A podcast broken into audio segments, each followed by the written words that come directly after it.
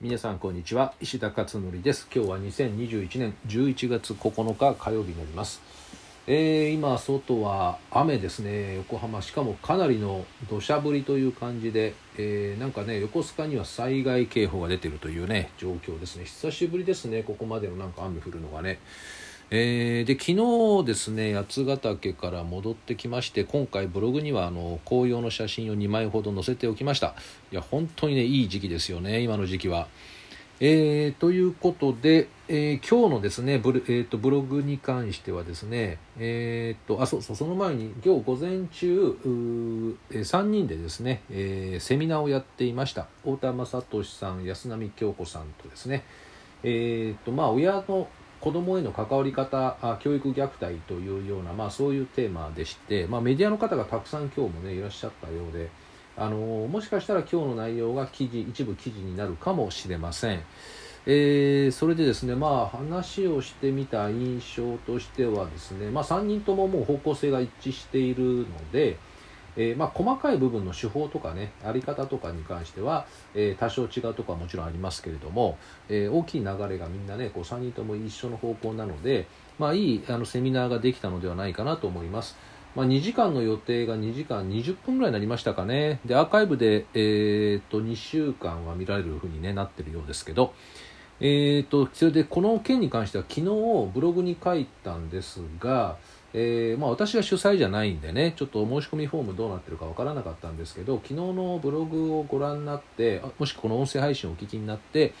えー、申し込みをしたかったんだけどもう締め切られてましたっていうのがですねそういった方があの何件かそういったあのお話をいただきましてえー、っと10時に締め切ったそうですね午前10時昨日のですねちょっとだから残念でしたってことなんですけれども、まあ、昨日そうですね、あのまあ、私はね、そういうセミナーやるときって結構ギリギリまでやるので、もしかしたらいけるのかなって思ってたんですけど、ちょっと締め切り時間が違ってたということで、あのアンケートも取っていたので、その集計があるんですよね。まあ、その集計を全部今回反映させているので、えー、前倒ししておそらく締め切られたんじゃないかなっていう感じはします。で、内容としてはそうですね、えー、っと、まあ、3人でほぼ、あのー、1時間半ぐらいは、えー、お話をさせていただいてそれぞれですね。あとの40分50分ぐらい結局かかったのかな、えー、については Q&A という、まあ、事前に質問いただいているものに回答したということで進めていったんですね。で、えー、っと、そうですね、まあ、ここでなんかいろんな話をするのも、もうあまりにも情報量が今回もね、多かったので、あまり具体的にお話はできないんですけど、まあ、その中でですね、あのー、最後の方でアンガーマネジメントについて少し話が出まして質問の中で。で私はですね実はたまたまあこの間怒りをコントロールする方法というタイトルで Voicy でですね、えちょうど配信したばっかりなんですよね。でねこの配信がえー、っとねいつだったかというとですねえー、っとこれいつだったかな？えー、っと11月の6日ですね。6日。あ、でもこれプレミアムリスナーさん向けの配信なので、えー、プレミアムリスナーの会員でないと聞けないということで、一般の人はちょっと公開できてないんですけれど、で、これをですね、配信したらですね、ものすごい反響大きくて、多分今までで一番反響大きいんじゃないかな。あの具体的なコメントとしてはですね今日の内容は私にとって神回でした。ありがとうございます。とかね。神回っていうんだね。神様の回ね、えー、すっごく私の今に響く内容でした。とかあと2ヶ月前までは常に子供を監視し私の言うことに従わない息子に怒りが湧いてくる状態だったので今回の配信はとても刺さりました。とかね、まあ、そんなお話があのありました。でこれやっぱりですねアンガーマネジメントってあのいろいろあるありますよね手法がね。今日もあの太田さんとかあと安波さんとかもお話をされていたんですけど、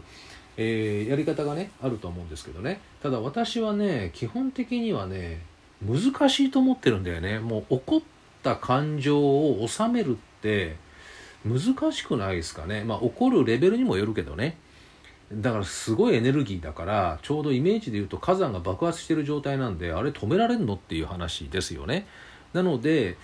どっちかというとアンガーマネジメントではなくプレアンガーマネジメントっていうその起こる前段階を変えていくっていうことをこちらの方が現実的じゃないのかなと思ったんですよね。でなぜ起こるのかっていうねいう、まあ、大概の理由のですね、えー、理由としてはね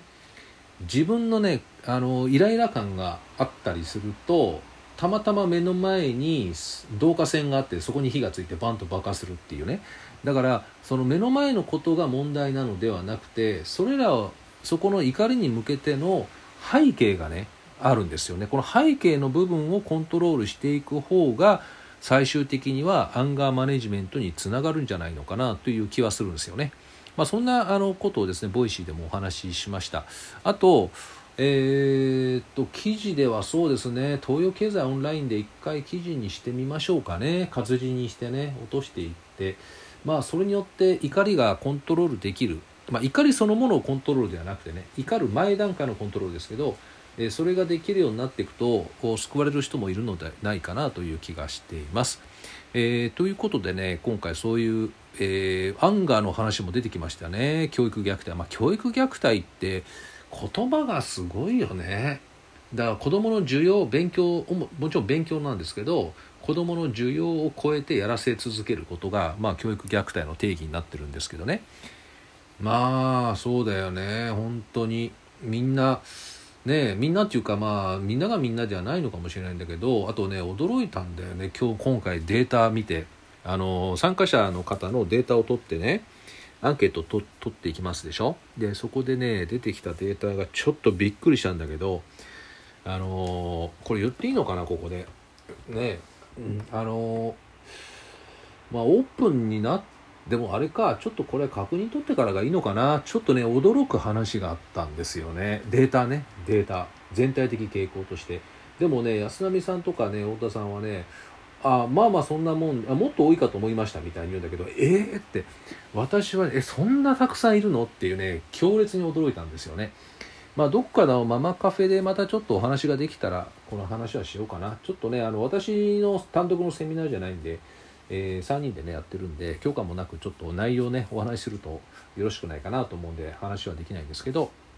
まあ、あのどっかで、まあ、あのママカフェとかあのあとはそうですねなんか閉じられたとこでちょっとね、えー、お話しするかもしれません。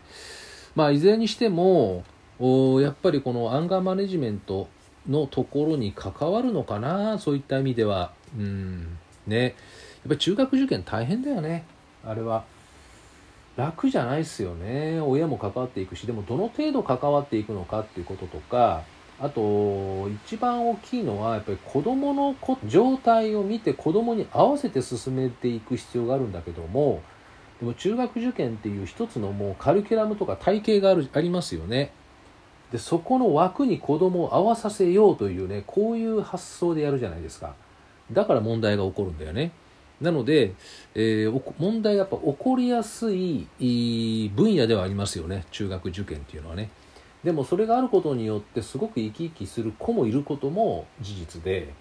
えー、やっぱりレベル感が高い方がいいっていう子もいるんですよね中にはね、うん、あと親が言わなくてもサクサクやっちゃう子もいるし、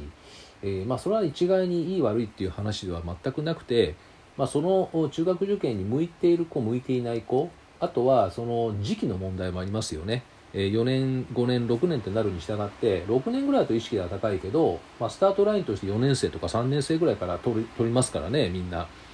だその段階でっていうのはちょっと難しい面もあるのかもしれませんね。えー、なので、まあ、そんなですね今日はお話をしていましてまたメディアにですねあの内容が一部出ると思いますので出たらですねまた皆さんにお知らせをしたいと思います。はい、えー、ということで今日は以上となります。えー、っと雨がまだ全然止まないですね。はい、えー、ではまた明日お会いしましょう。